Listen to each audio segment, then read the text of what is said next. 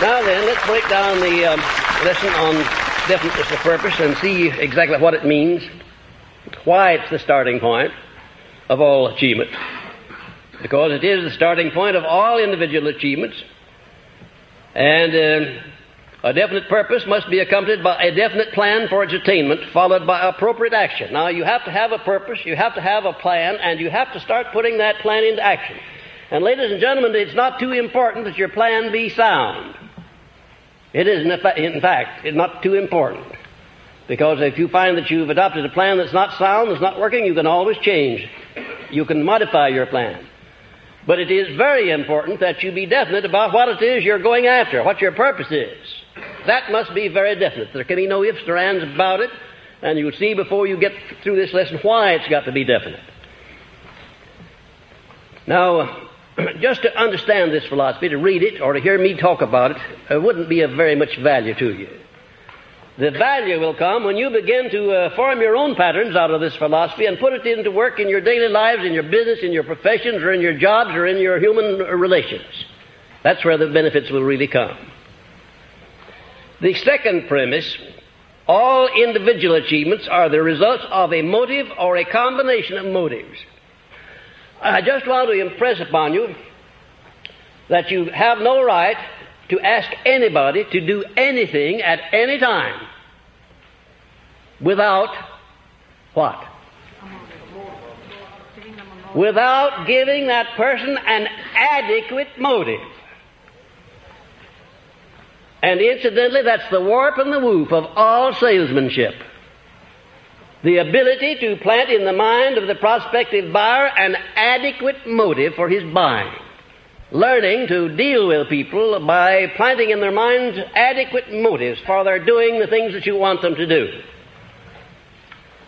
Now, uh, there are a lot of people who call themselves salesmen who have never heard of the nine basic motives, who do not know that they have no right to ask for a sale until they have planted a motive in the mind of the buyer for his buying.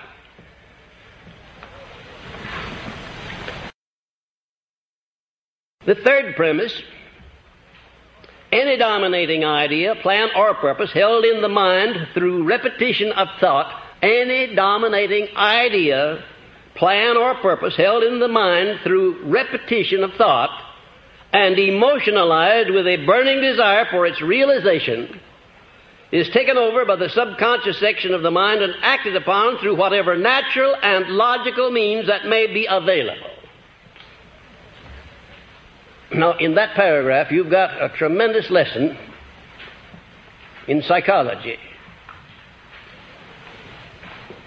If you want the mind to pick up an idea and to form a habit so that the mind will automatically act upon that idea, you've got to tell the mind what you want over and over and over again. No end to it. When Mr. Coué came over here some years ago with his famous uh, formula, day by day in every way I'm getting better and better, uh, he cured thousands of people, but a very great number more than that he didn't cure. And I wonder if you would know why. There was no desire, there was no feeling put into that statement. You might just as well blow in the wind as to make a statement unless you put some feeling back of it unless you believe it. And incidentally, if you tell yourself anything often enough, you'll get to where you will believe it, even a lie. it is funny, isn't it? But it happens to be true. you know, there are people who tell uh, little white lies, and sometimes they're not so white at, at that, until they get to where they believe them themselves. Now, the subconscious mind doesn't, uh, doesn't know the difference between right or wrong. It doesn't know the difference between positive or negative. It doesn't know the difference between a penny or a million dollars. It doesn't know the difference between success and failure. It'll accept any statement that you keep repeating to it by thoughts or by words or by any other means. And incidentally, it's up to you in the beginning to lay out your definite purpose, Write it out so that it can be understood. Memorize it. And start repeating it day in and day out until your subconscious mind picks it up and automatically acts upon it. Now, this is going to take a little time. You can't expect to undo uh, in, overnight what, what you've been doing to your subconscious mind for back down through the years by allowing negative thoughts to get into it. You can't expect that to happen overnight.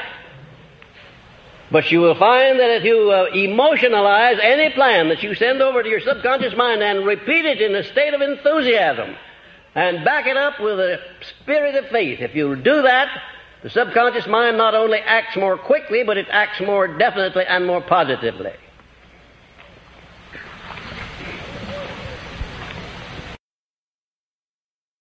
And the fourth premise any dominating desire, plan, or purpose which is backed by that state of mind known as faith is taken over by the subconscious section of the mind and acted upon immediately.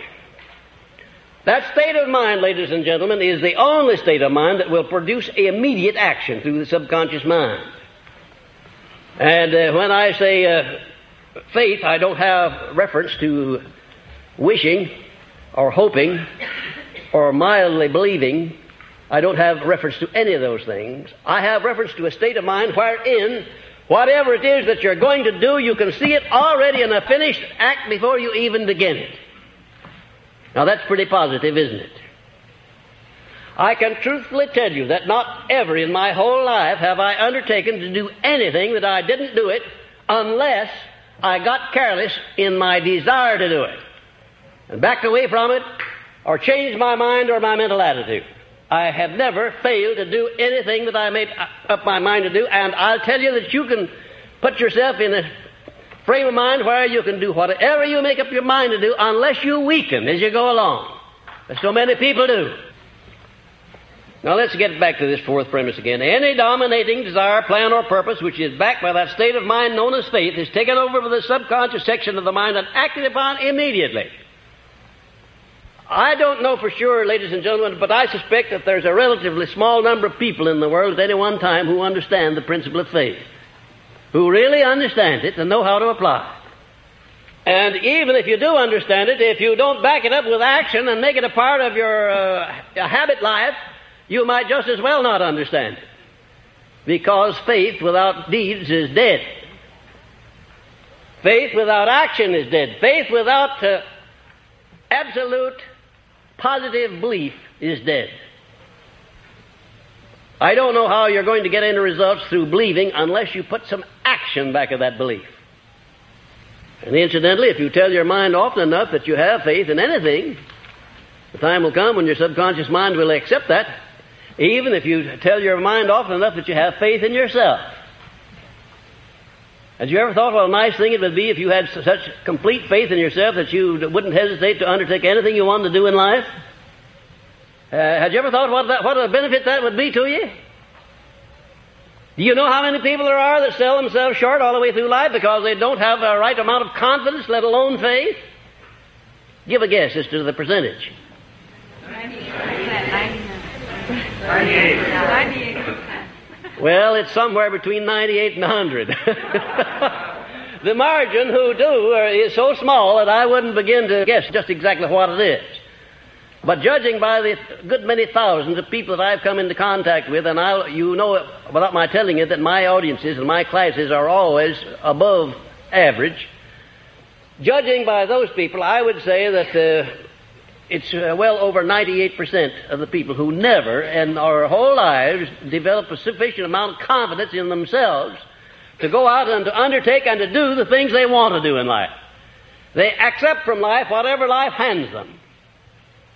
Isn't it a strange thing how nature works? She gives you a set of tubes. Everything that you need to attain all that you can use or aspire to have in this world. She gives you a set of tools adequate for your every need. And she rewards you bountifully for accepting and using those tools. That's all you have to do. Just accept them and use them. She penalizes you beyond compare if you don't accept them and use them. Nature hates vacuums and idleness. She wants everything to be in action. And especially does she want the human mind to be in action. The mind is not different from any other part of the body. If you don't use it, if you don't rely upon it, it atrophies and withers away and finally gets to where anybody can push you around. Anybody. And oftentimes you don't have the uh, willpower to even resist or protest when people push you around. The fifth premise. The power of thought is the only thing over which any human being has complete, unquestionable means of control. A fact so astounding that it connotes a close relationship between the mind of man and infinite intelligence. Now, there are only five known things in the whole universe, ladies and gentlemen, just five, and out of those five is shaped everything that's in existence, from the smallest electrons and protons of matter on up to the largest suns that float out there in the heavens, including you and me. Just five things. There's time and there's space. There's energy and there's matter. And those four things would be no good without the fifth thing. They'd be nothing. Everything would be chaos. You and I wouldn't have, never could have existed without that fifth thing. What do you think it is? A universal intelligence. And it uh, reflects itself in every blade of grass, everything that grows out of the ground, in all of the electrons and protons of matter. It reflects itself in space and in time, in everything that is. There is intelligence. Intelligence operating all the time. And the person who is the most successful is the one who finds ways and means of appropriating most of this intelligence through his brain and putting it into action. This intelligence permeates the whole universe space, time, matter, energy, everything else. And every individual has the privilege of appropriating to his own use as much of this intelligence as he chooses. He can only appropriate it by using it. Just understanding it or believing in it is not enough. You've got to put it into specialized use in some form. And the responsibility of this course mainly is to give you a pattern, a blueprint by which you can take possession of your own mind and put it into operation. All you have to do is to follow the blueprint. Don't just pick out that part of it which you like best and uh, discard the other. Take it all as is the sixth premise, the subconscious section of the mind appears to be the only doorway of individual approach to infinite intelligence. Now, I want you to study that language very carefully. I said it appears to be.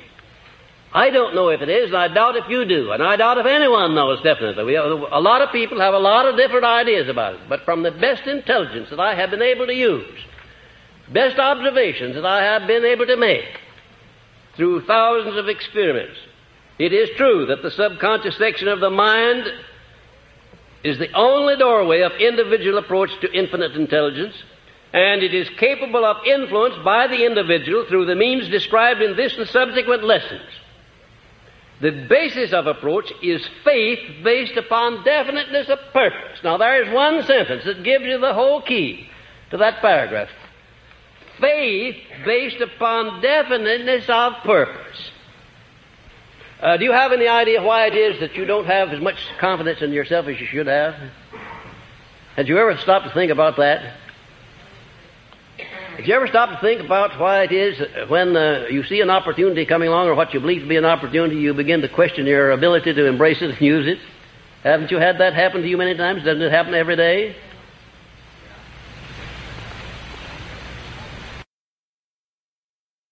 And if you've had a chance to be closely associated with people who are very successful, you'll know that that is one thing that they are not bothered by. If they want to do something, it never occurs to them they can't do it. I hope that in your association with the Napoleon Hill Associates, you'll come to know my distinguished uh, business associate, Mr. W. Clement Stone, better. Because if I ever saw a man that knows the power of his mind and is willing to rely upon that mind, Mr. Stone is that man. I don't think Mr. Stone has any worries. I don't believe he would tolerate a worry. I think it would be an insult to his intelligence if he recognized that anything was worrying him.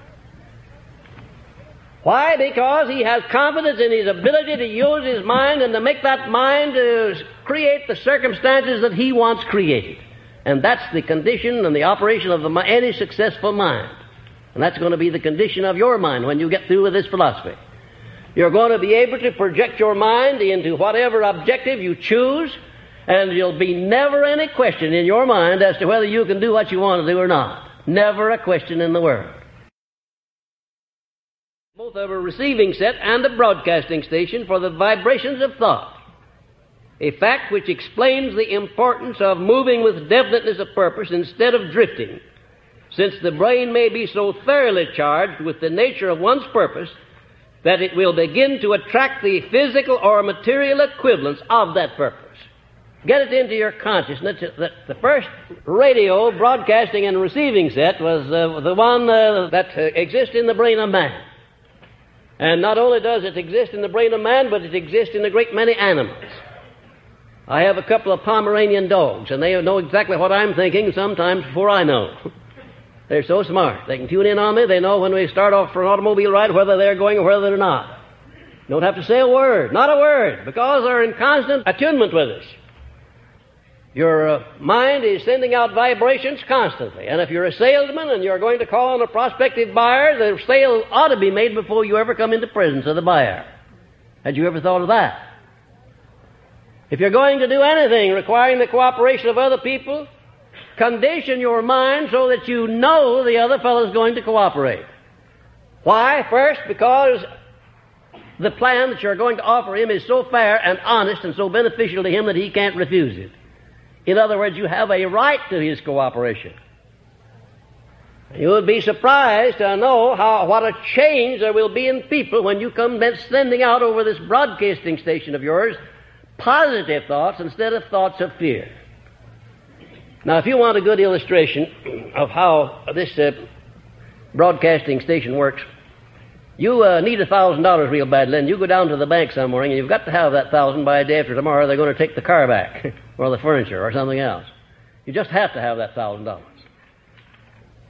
Why, the banker can tell the moment you walk inside the door that you just have to have it, and he doesn't want you to have it. Isn't that funny? No, it's not funny. It's tragic. You uh, carry the matches around in your pocket oftentimes to set your own house afire. You broadcast your thoughts, and uh, they precede you. And uh, when you get there, there uh, you find that uh, instead of getting the cooperation you went after, the other person reflects back to you what? That state of doubt, that state of mind that you sent out ahead of you. I used to teach salesmanship. I made my living that way for a long time while I was doing the research on this philosophy. And I have taught over 30,000 salesmen, many of them now life members of the coveted million dollar roundtable in the life insurance field. And if there is one thing in this world that has to be sold, it's life insurance. Nobody ever buys life insurance. It has to be sold.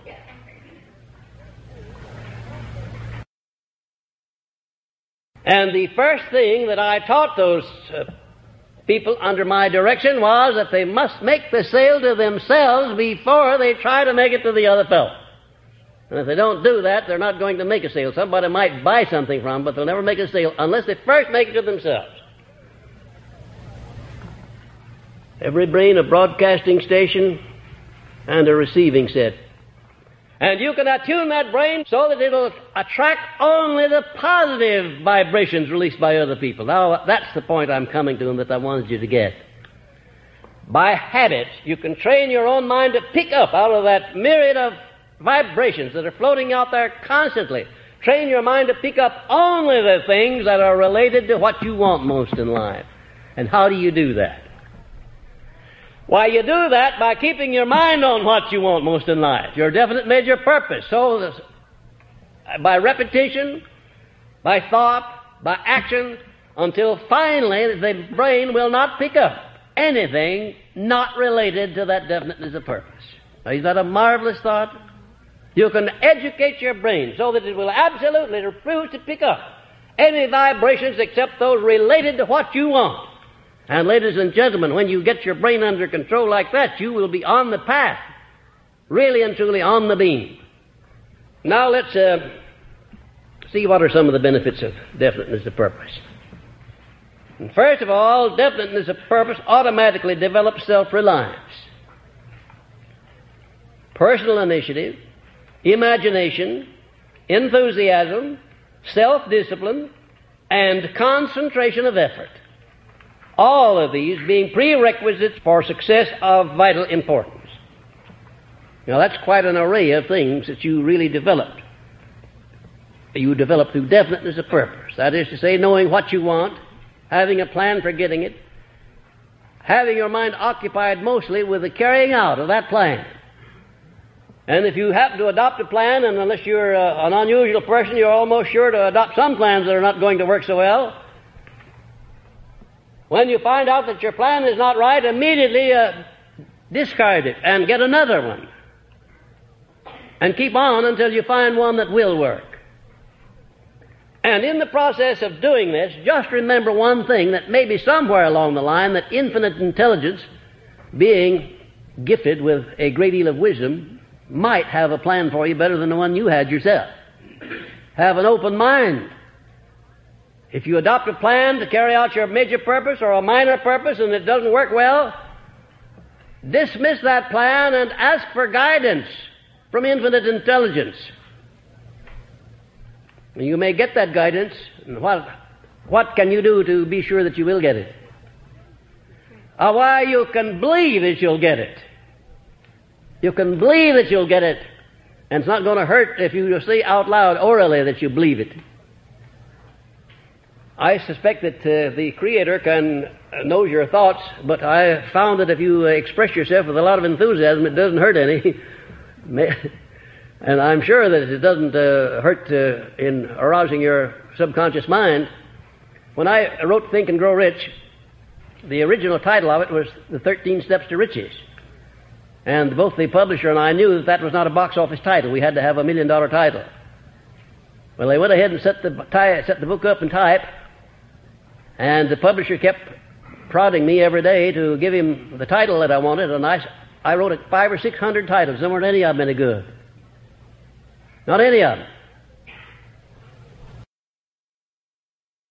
And then one day he scared the dickens out of me. He called me up and said, Well, he said, uh, tomorrow morning I've got to have that title. And he said, If you don't have one, I have one that's a humdinger. I said, What is it?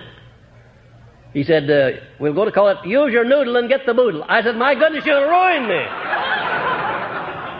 Why, he said, That, uh, uh, this is a dignified book. And that's a flippant title. Why, that will ruin the book and me too. He said, Whether it will or not, that's the title, unless you give me a better one by tomorrow morning. Now, I want you to follow this incident because it's, it's, uh, la- it's, uh, it's potent with uh, food for thought, what I'm now telling you. I went in that night and sat down on my bed as I was going to, on the side of the bed, and I had a talk with my subconscious mind. And I said, Now look here, old sub. You and I have gone a long way together, and you've done a lot of things for me and some things to me, thanks to my ignorance. But I've got to have a million dollar title, and I've got to have it tonight. Do you understand that? I got to talking so loudly that the man in the apartment above me thumped on the floor. and I don't blame him because he guess he thought I was quarreling with my wife or something. Well, I really gave the subconscious mind no doubt as to what I wanted. Now, I didn't tell him, I didn't tell the subconscious mind exactly what kind of a title. I said, it's got to be a million dollar title. I went to bed. When I when I had charged my subconscious mind until I reached that psychological moment where I knew it was going to produce what I wanted. And if I hadn't have, if I hadn't have gotten to that point, I'd have been up there still, sitting on the side of that bed, talking to my subconscious. There is a psychological moment, and you can feel it when uh, you, the power of faith uh, takes over whatever you're trying to do and says, "All right, now you can relax. This is it." I went to bed, and about two o'clock in the morning, I woke up as if somebody had uh, shaken me real hard, and as I came out of my sleep, Think and Grow Rich was in my mind. Oh boy, I let out an Indian whoop. I jumped to my typewriter and wrote it down, and I grabbed the telephone and I called the publisher. He said, What's the matter? Is town on fire now night? About 2.30 in the morning by this time. I said, Yes, you bet it is, with a million dollar title. He said, Let's have her. I said, Think and go Rich. He said, Boy, you've got it. Yes, I'll say we've got it. That book has grossed outside of the United States over $23 million already and probably will gross over $100 million before I pass on. And there's no end to it. A million dollar, a multi-million dollar title. Well, after the thrashing that I gave my subconscious, I'm not surprised that it really came over and did a good job. Now, uh, why didn't I uh, use that method in the first place? Isn't that a funny thing? Why, I know the law. Why did I fool around about it and temporize? Why didn't I go to the source and get my subconscious mind all heated up instead of sitting down there at my typewriter writing out five or six hundred titles? Why didn't I? Well, I'll tell you why, for the same reason that you oftentimes know what to do but won't do it. There's no explaining the indifference of mankind t- toward himself. Even after you know what the law is, you know what the score is and you fool around until the last limit before you do anything about it. Just like in prayer. Fool around about prayer until the time of need comes, and then you're scared to death, and of course you don't get any results from prayer. If you want to have results from prayer, you condition your mind so that your life is a prayer, day in and day out, every minute of your life. A constant prayer. Because it's based upon belief. Belief in your dignity and your right to tune in on infinite intelligence and to have the things that you need in this world. And so it is with this human mind. You've got to condition the mind as you go along from day to day so that when any emergency arises, you'll be right there ready to deal with it. Also, the uh, definiteness of purpose induces one to budget one's time and to plan day to day endeavors which lead to the attainment of one's major purpose. If you would sit down and put a, a an hour by hour account of the actual work that you put in each day for one week, and then an hour by hour account of the time that you waste that you could devote to anything you want to if you wanted to, badly enough. You're going to get one of the shocks of your life. We're not efficient. You know, you have three hours, uh, about eight hours to sleep and about eight hours to earn a living, then have eight hours of free time that you can do anything uh, that you want to with here in this country where we live. And then Definiteness of purpose makes one more alert in recognizing opportunities related to the object of one's major purpose. And it inspires the courage to embrace and act upon those opportunities. And now, we all see opportunities almost every day of our lives, which, if we embraced them and acted upon them, could, could benefit us. But there's, a, there's something in us that we call procrastination. We just don't uh, have the will, the alertness, the determination to embrace opportunities when they come along. but if you condition your mind with this philosophy, you'll not only embrace opportunities, but you'll do something better. What could you do better than embrace an opportunity? Make the opportunity. That's, a, that's the idea. One of uh, Napoleon's generals, the other Napoleon, came to him one day and they were fixing to attack the next morning. And this general says, Sir, the conditions, the circumstances are not just right for the attack tomorrow. And Napoleon says, Circumstances not right? Hell, I make circumstances. Attack! And I have never seen a successful man yet in any business that didn't say when somebody says it can't be done, he said attack. Attack. Start where you are. And when you get around to that curve in the road, although you can't see by it until you get there, you'll always find that the road goes on around. Attack. Don't procrastinate. Don't stand still. Attack. And uh, definiteness of purpose inspires confidence in one's integrity and character, and it attracts the favorable attention of other people. Had you ever thought about that? I think the whole world loves to see a person walking with his chest sticking out, walking with an atmosphere that tells the whole doggone world that he knows what he's doing and he's right on the way doing it. Why, do you know people get out of the way on the sidewalk and let you go by if you are determined to get by? And you don't have to whistle at them either, or holler at them, or anything of that kind. You just have to send your thoughts ahead with determination that you're going through that crowd. And believe me, they stand aside and let you go through. And the world's like that. The man who knows where he is going and is determined to get there will always find willing helpers to cooperate with him. Now, there's another very important thing. The greatest uh, of all its benefits, that is, go, definiteness of purpose, it opens the way for the full exercise of that state of mind known as faith by making the mind positive and freeing the mind from the limitations of fear and doubt and discouragement and indecision and procrastination. The very minute that you decide upon something, you know that's what you want, you know you're going to do it, all of these negatives that have been bothering you, they pick up their baggage and get out. They just move out. They can't live in a positive mind. Can you imagine a negative frame of mind and a positive frame of mind occupying the same space at the same time? Could you imagine that? No, you can't, because it can't be done. And did you know that the slightest bit of a, a negative mental attitude is sufficient to destroy the power of prayer? Did you know that the slightest bit of a, of a negative mental attitude is sufficient to destroy your plan, whatever it is you're doing? Carrying out your definiteness of purpose? You have to move with courage, with faith, with determination in connection with carrying out your definiteness of purpose. And next, definiteness of purpose makes one success conscious. You know what I mean by success conscious? If I said uh, it makes one also health conscious, would you know what I meant by that? What do I mean? Thinking health? why, your thoughts are predominantly about health. And uh, with reference to success consciousness, your thoughts are predominantly about success. The can do part of life and not the no can do. Did you know that that 98% of the people who never get anywhere in, the, in life that we were talking about a while ago are no can do people? Any circumstance that you place before them or that is placed before them or that overtakes them immediately they fasten their attention upon the no can do part, the negative part. I'll never forget as long as I live what happened to me when Mr. Carnegie surprised me and gave me a, a chance to organize this philosophy. I tried every way in the world to give him all the reasons I could think of and had about six, about six reasons why I couldn't do it. I didn't have sufficient education. I didn't have the money. I didn't have the influence. I didn't know what the word philosophy meant.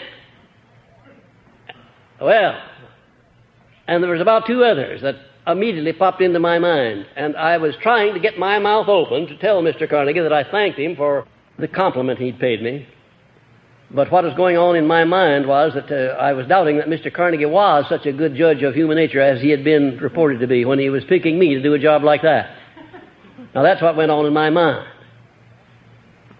But there a silent person standing looking over my shoulder. And he said, Go ahead and tell him you can do it. Spit it out. And I said, Yes, Mr. Carnegie, I'll accept the commission, and you can depend upon it, sir, that I will complete it. He reached over and grabbed me by the hand. He said, I not only like what you said, but I like the way you said it. That's what I was waiting for. He saw that I my mind was on fire with belief that I could do it, even though I hadn't the slightest asset to give me a beginning other than my determination that I would get the assets necessary to create this philosophy. And if I had wavered in the slightest, if I had said to Mr. Carnegie, well, yes, uh, Mr. Carnegie, I'll uh, do my best, I am sure, I never asked him about this, but I am sure that he would have taken the opportunity away from me instantly it would have indicated that I wasn't too determined to do it. Yes, Mr. Carnegie, you can depend upon me, sir, to complete it. And you're living witnesses here, although Mr. Carnegie has long since been gone, you're living witnesses that Mr. Carnegie didn't pick wrongly.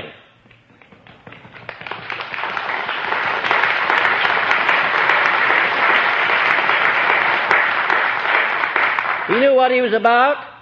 He had found something in the human mind, in my mind, that he'd been searching for for years. He found it. I didn't know its value, but I found out the value of it later. And I want you to recognize the value of it because you have that same thing in your mind. That same capacity to know what you want and to be determined that you'll get it even though you don't know where to make the first start. And what does make a great man? Give me a good definition. What makes a great man or a great woman? Do you have any idea what greatness is?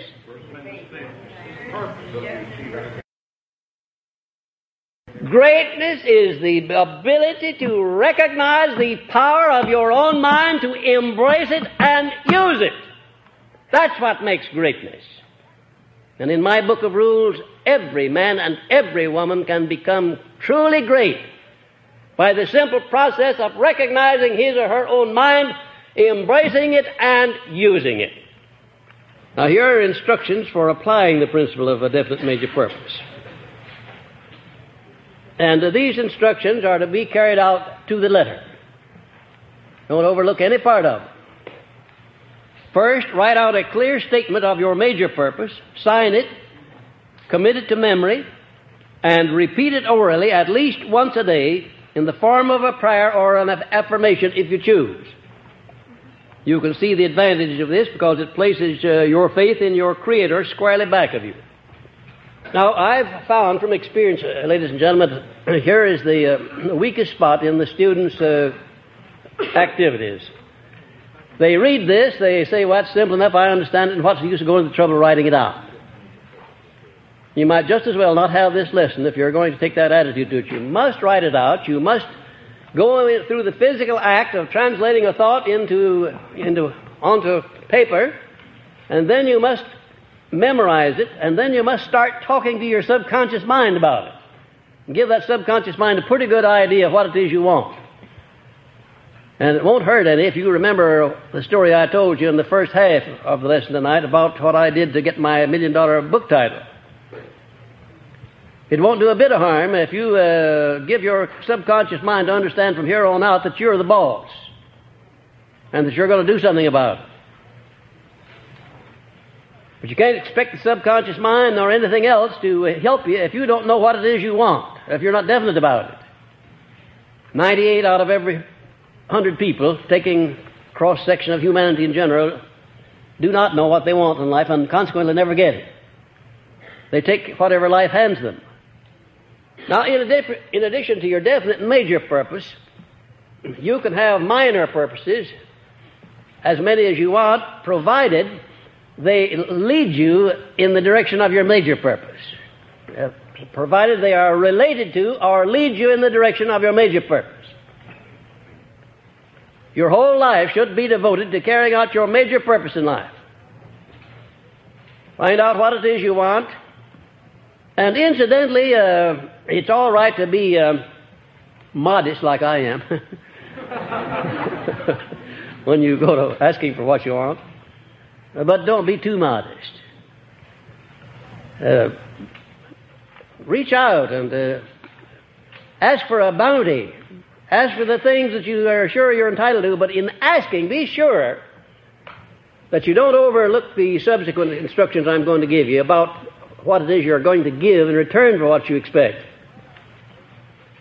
Second, write out a clear, definite outline of the plan or plans by which you intend to achieve the object of your purpose and state the maximum of time within which you intend to attain it. And describe it in detail precisely what you intend to give in return for the realization of the object of your purpose.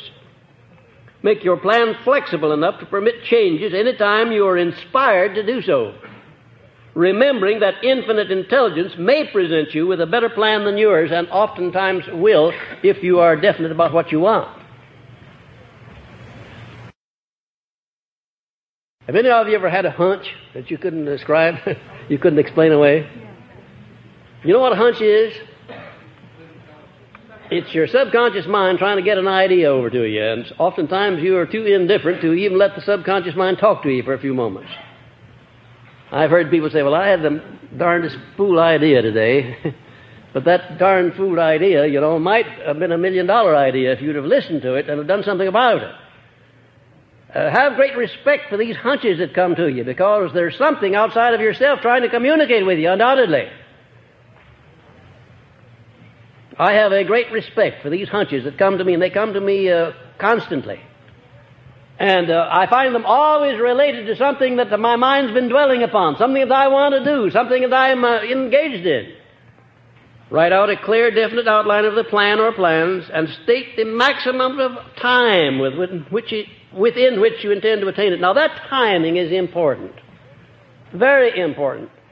Don't uh, write out as your definite major aim that I intend to become the best salesman in the world or that I intend to become the uh, best employee in my organization or that I intend to make a lot of money. Uh, that, that's not definite. Whatever it is that you consider to be your major objective in life, write it out clearly and time it. I intend to in, attain within blank number of years so and so, and then go ahead and describe so and so, what it is. And then in the next paragraph down below, I intend to give in return for the thing that I request so and so, and then go ahead and describe it. Now, this business of timing, you know, um, nature has a system of timing everything. If you go out, if you're a farmer, you want to plant some wheat in the field, you go out and you prepare that ground, you sow the wheat at the right season of the year, and uh, then after you sow it, you'll go back the next day with the harvester and start harvesting.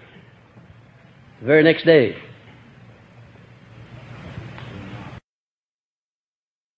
Well, isn't anybody going to catch me up on that one? What do you wait for? For nature to do her part.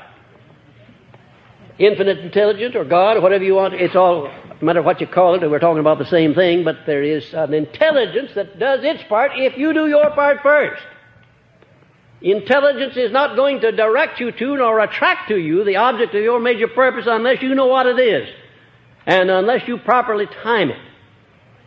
It'd be quite ridiculous if you started out with only a mediocre talent and said that you're going to make a million dollars within the next 30 days. It'd be quite ridiculous. In other words, make your major purpose uh, within reason of what you know you are able to, uh, to, to, deserve. And next, uh, keep your major purpose strictly to yourself, except insofar as you will receive further instructions on this subject in the lesson on the master mind. Now, why do I, why do I suggest that you keep your major purpose to yourself? Well, the reason, of course, that you don't disclose your major purpose to other people is that there are a lot of uh, idle, curious people in this world who like to stand on the sidelines and stick their toes out when you go by, especially if you've got a high head and look like you're going to accomplish more in life than they are. And for no good reason at all, as you go along, they stick their toes out just to see you fall. They'll throw monkey wrenches in your machinery. They don't have monkey wrenches, they'll put sand in your gearbox. But they will uh, slow you down. Why? Because of the envy of mankind. Now, the only way to speak about your definite major purpose is in action after the fact and not before the fact, after you've achieved it. Let it speak for itself. Let it speak for itself. The only way anybody can afford to boast or brag about himself is not by words, but by deeds. And then if you do, if the deeds are engaged in, you don't need any words. They speak for themselves. Now, about making your plan flexible, don't, uh, don't become determined that the plan you worked out is perfect just because you worked it out. You'll make a mistake if you do that. Leave your plan flexible. Give it a good trial, and if it's not working properly, change it. Next, call your major purpose into your consciousness as often as may be practical. Eat with it. Sleep with it. And take it with you wherever you go, keeping in mind the fact that your subconscious mind can thus be influenced to work for its attainment while you sleep. Your conscious mind is a very jealous mind. It stands guard and doesn't want anything to get by except the things that you are afraid of and the things that you're very enthusiastic about. And especially the things that you are afraid of. It does let those get by sometimes too. But generally speaking, if you want to plant an idea in your subconscious mind, you have to do it with a tremendous amount of faith, tremendous amount of enthusiasm.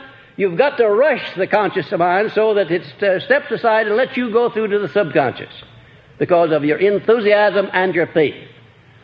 And then repetition is a marvelous thing too.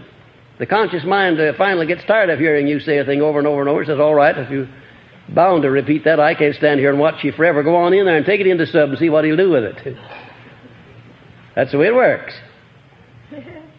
This, conscious mind is a very contrary thing, and you know it, it learns all of the things that won't work.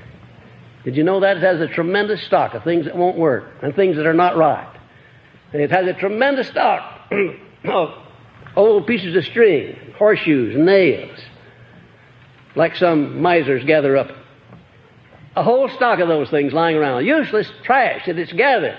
Impedimenta that you don't need. And that's the kind of stuff it's feeding to your subconscious mind. Every night, just before you go to bed, you should give your subconscious mind some sort of an order for the night, what it is you want done. I should say the healing of your body. Certainly, uh, the body needs repairing every day. When you lay the carcass down for sleep, by turn it over to the infinite intelligence and request your subconscious mind to go to work and heal every every cell in your body, every organ, and to give you tomorrow morning a perfectly conditioned body in which the mind may function. Uh, don't go to bed uh, without giving orders to your subconscious mind. Tell it what you want. Get in the habit of telling it what you want. If you keep on long enough, it'll believe you and deliver what you, what you ask for. And therefore, you better be careful about what you ask for because if you keep on asking for it, you're going to get it. I wonder if you wouldn't be surprised if you knew uh, right now what you've been asking for back down through the years.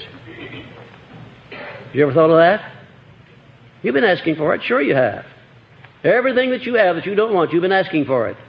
Maybe by neglect.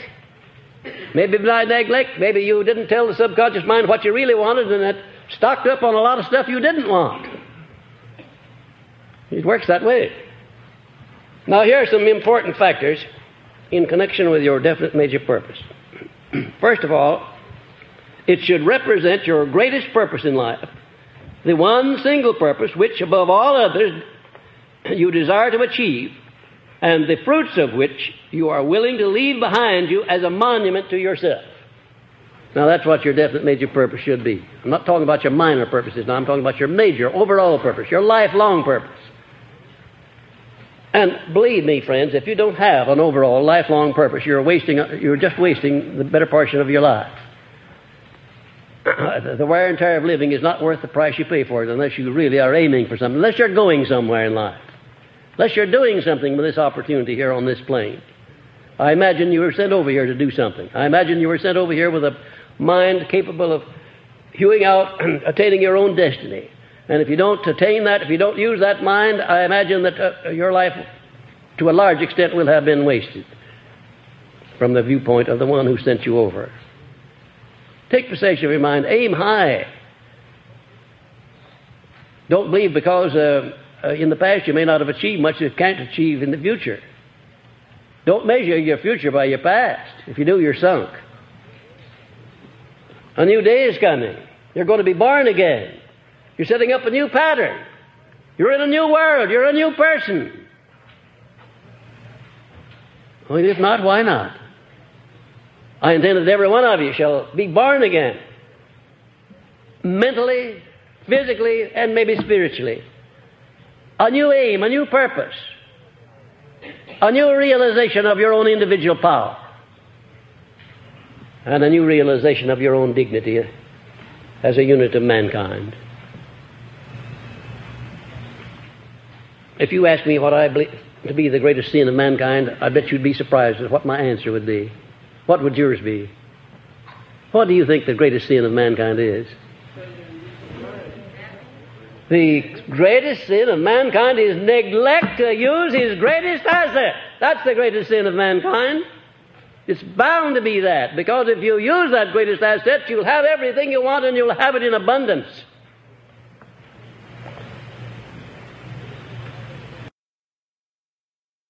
You notice I didn't say you'll have everything within reason. I said you'd have everything you want and have it in abundance. I didn't put any qualifying words in there.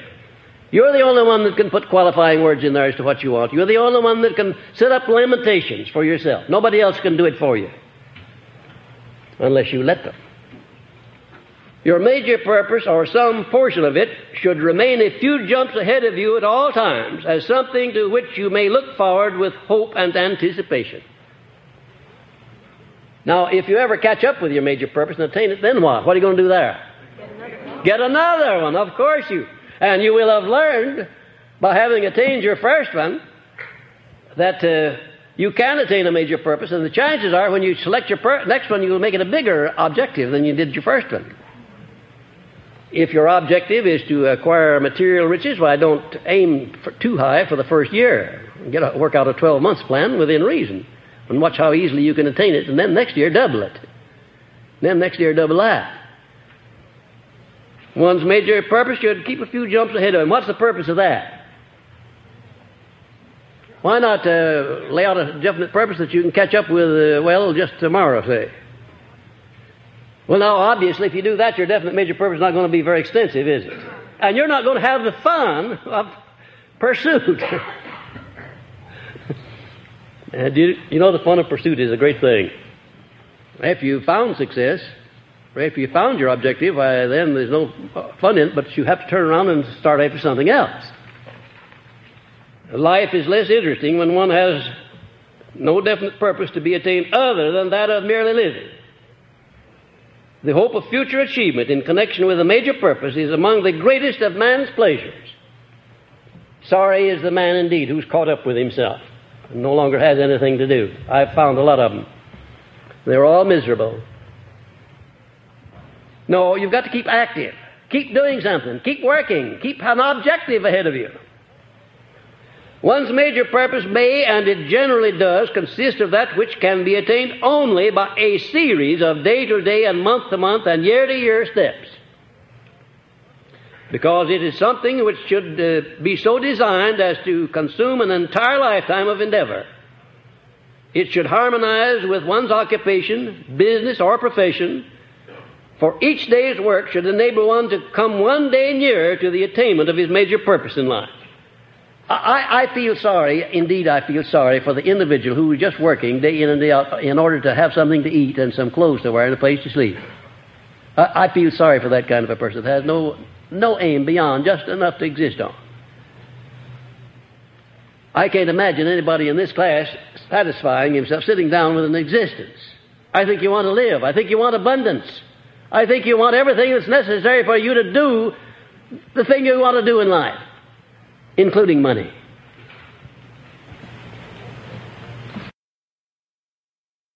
One's major purpose and may, and generally does, consist of that which can be attained only by a series of day to day or month to month steps. Now, remember that when you start in pursuit of your definite major purpose. One's major purpose may consist of many different combinations of lesser aims, such as the nature of one's occupation, which should be something of his own choice. When you come to write out your definite major purpose, you write it out like planks in a platform. Number one, so and so. Number two, so and so. And somewhere along there, right near the head, be sure that you include in your definite major purpose perfect harmony between yourself and your mate. You think that's important? Do you know of anything more important than that? Do you know of anything, any human relationship more important than that of a man and his wife? No, of course you don't. I'll answer that one for you. Nobody does. And have you ever heard of a, a relationship of man and wife where there was not harmony? Have you ever seen a thing like that? you have, huh? Yes, I'll answer that for you too. I know you have. Not pleasant, is it? Not pleasant even to even be around people who are not in step with one another. Well, you can be har- harmonious and there is where you ought to start applying your mastermind relationship first. Your wife or your husband should be your first mastermind ally. Maybe you'll have to go back and court him or her over again, but all right, that's nice too. I don't know of anything I ever did in my life that I enjoyed as much as courting. It's a wonderful experience. go back and court the gal over again. Or the man. It's a wonderful experience. Or if you're not on the right kind of terms with your business associate or your fellow uh, worker or your the people you uh, work with every day, go back and rededicate yourself to the business of striking out on a new basis. You'll, you'll be surprised at what a little confession on your part will do. Wonderful thing. The confession is really a marvelous thing. Most people claim they have too much pride to confess their weaknesses. I'll tell you, it's a good thing to get that out, get some of your weaknesses out of your system by confession. Acknowledge that maybe you're not perfect, you're well nigh perfect, but not entirely perfect. maybe the other fellow say, well, come to think about it, neither am I. And then you're off to the races. Rededicate yourself to a better relationship with the people that you come into contact every day, whoever they may be. What a wonderful thing it is. You can do that. You can handle it. You can handle it. I know you can. You know, most of these inharmonies in human relations are due to the neglect of people. You just neglect to build up your human relations. You could do it if you wanted to do it.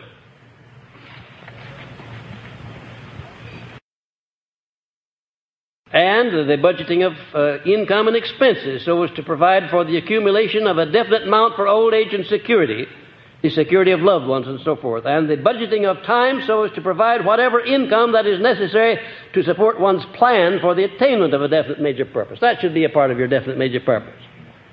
Write out your, your platform of life and include that down under these minor purposes the things that are related to your major purpose, the things that you're going to have to get in the step by step movement up toward your major purpose.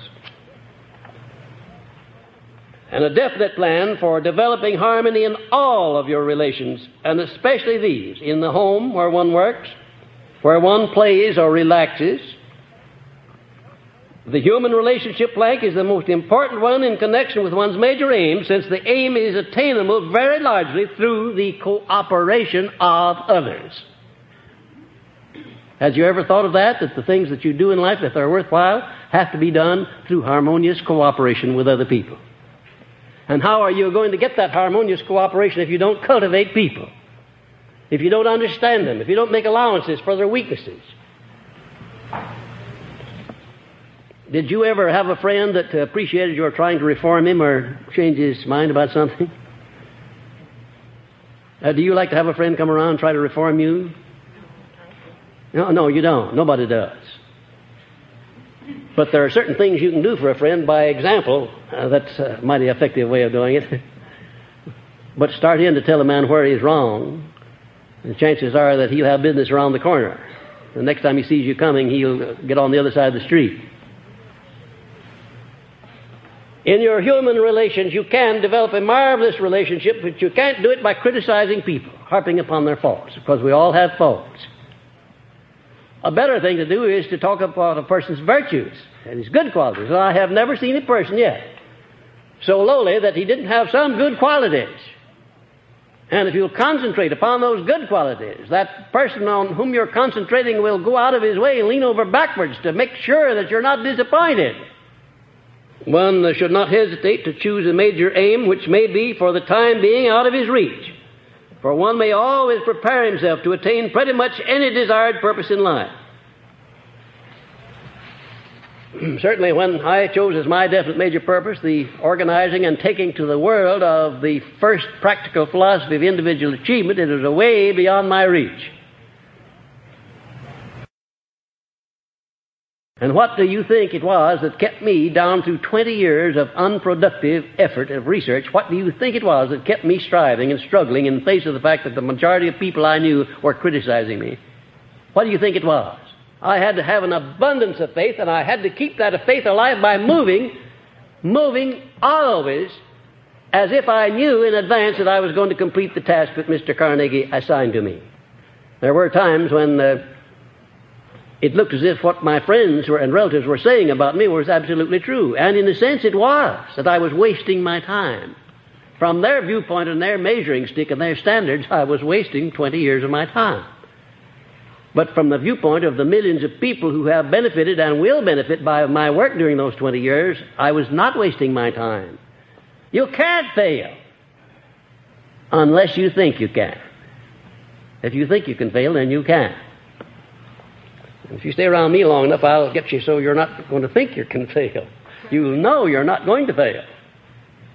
Our greatest demonstration of the universal application of the principle of definiteness of purpose may be seen by observing how nature applies it as follows. And there is a great string of applications, the way nature moves with definiteness of purpose. And ladies and gentlemen, if there is anything in this universe that's definite, it's the laws of nature. They don't deviate, they don't temporize, they don't subside. You can't go around them, you can't avoid them. And uh, however you can, learn their nature and adjust yourself to them and benefit by them. Nobody ever heard of the law of gravitation being suspended, not even for one fraction of a second. It never has been done and never will be. Because nature's whole setup throughout the whole universe, system of universes perhaps, is so definite that everything moves with precision like clockwork. And if you want an example of the necessity of an individual's moving with definiteness, you only have to have a smattering of understanding of the sciences to see the way that nature does things. And then you'll have that example.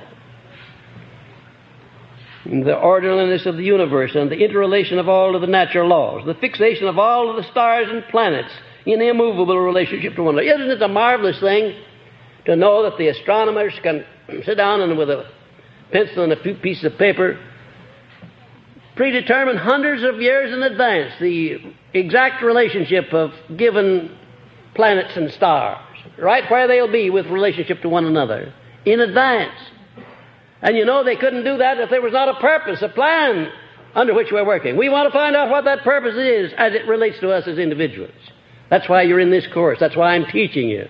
I'm giving you that little bit that I've picked up from life and from the experiences of men and from my own experience so that you will learn how to adjust yourself to the laws of nature in order that you may use those laws instead of allowing yourself to be abused by your neglect in using them. To me, one of the most horrible things to contemplate is the possible cessation of natural laws. Imagine all of the chaos, all of the stars and planets running together. Why, they'd make the H bomb look like a firecracker if nature allowed her laws to be suspended. But she doesn't do that. She has very definite laws to go by. And you'll find that if you check these 17 principles, they check perfectly with all of the laws of nature. You get over to that uh, principle of going the extra mile, you'll find that nature is, profound in her application of the principle of going the extra mile. When she uh, produces blooms on the trees, she doesn't produce just enough to fill the trees, she produces enough to take care of all of the damages, the, the winds and the storms. When she produces fish in the sea, she doesn't just produce enough to perpetuate the fish, she produces enough to feed the bullfrogs and the snakes and the alligators and all the other things that still have enough left to carry out her purpose. She has an abundance of things, overabundance. And also, she forces man to go the extra mile or else he'll perish. He would perish in one season if he didn't go the extra mile. If nature didn't compensate a man when he goes out and puts a grain of wheat in the ground by giving him back 500 grains to compensate him for his intelligence, why, we'd starve to death in one season. If you do your part, nature does her part, and she does it in abundance. In abundance, in superabundance. And one of the strange things about nature is that if you keep your mind focused on the positive side of life, it becomes greater than the negative side. Always does that. If you keep your mind on the positive side, it becomes greater than all of the negatives that may try to penetrate your mind and influence your life. Look around and you'll find examples, living examples all around you of people that you want to emulate and people you do not want to emulate. People that are failing, and you'll be able to tell why they're failing. I dare say that from this time on, you'll be able to use this philosophy as a measuring stick, and wherever you find a success or a failure, you'll be able to lay your finger right on the cause of it. Right on it, and that includes you too.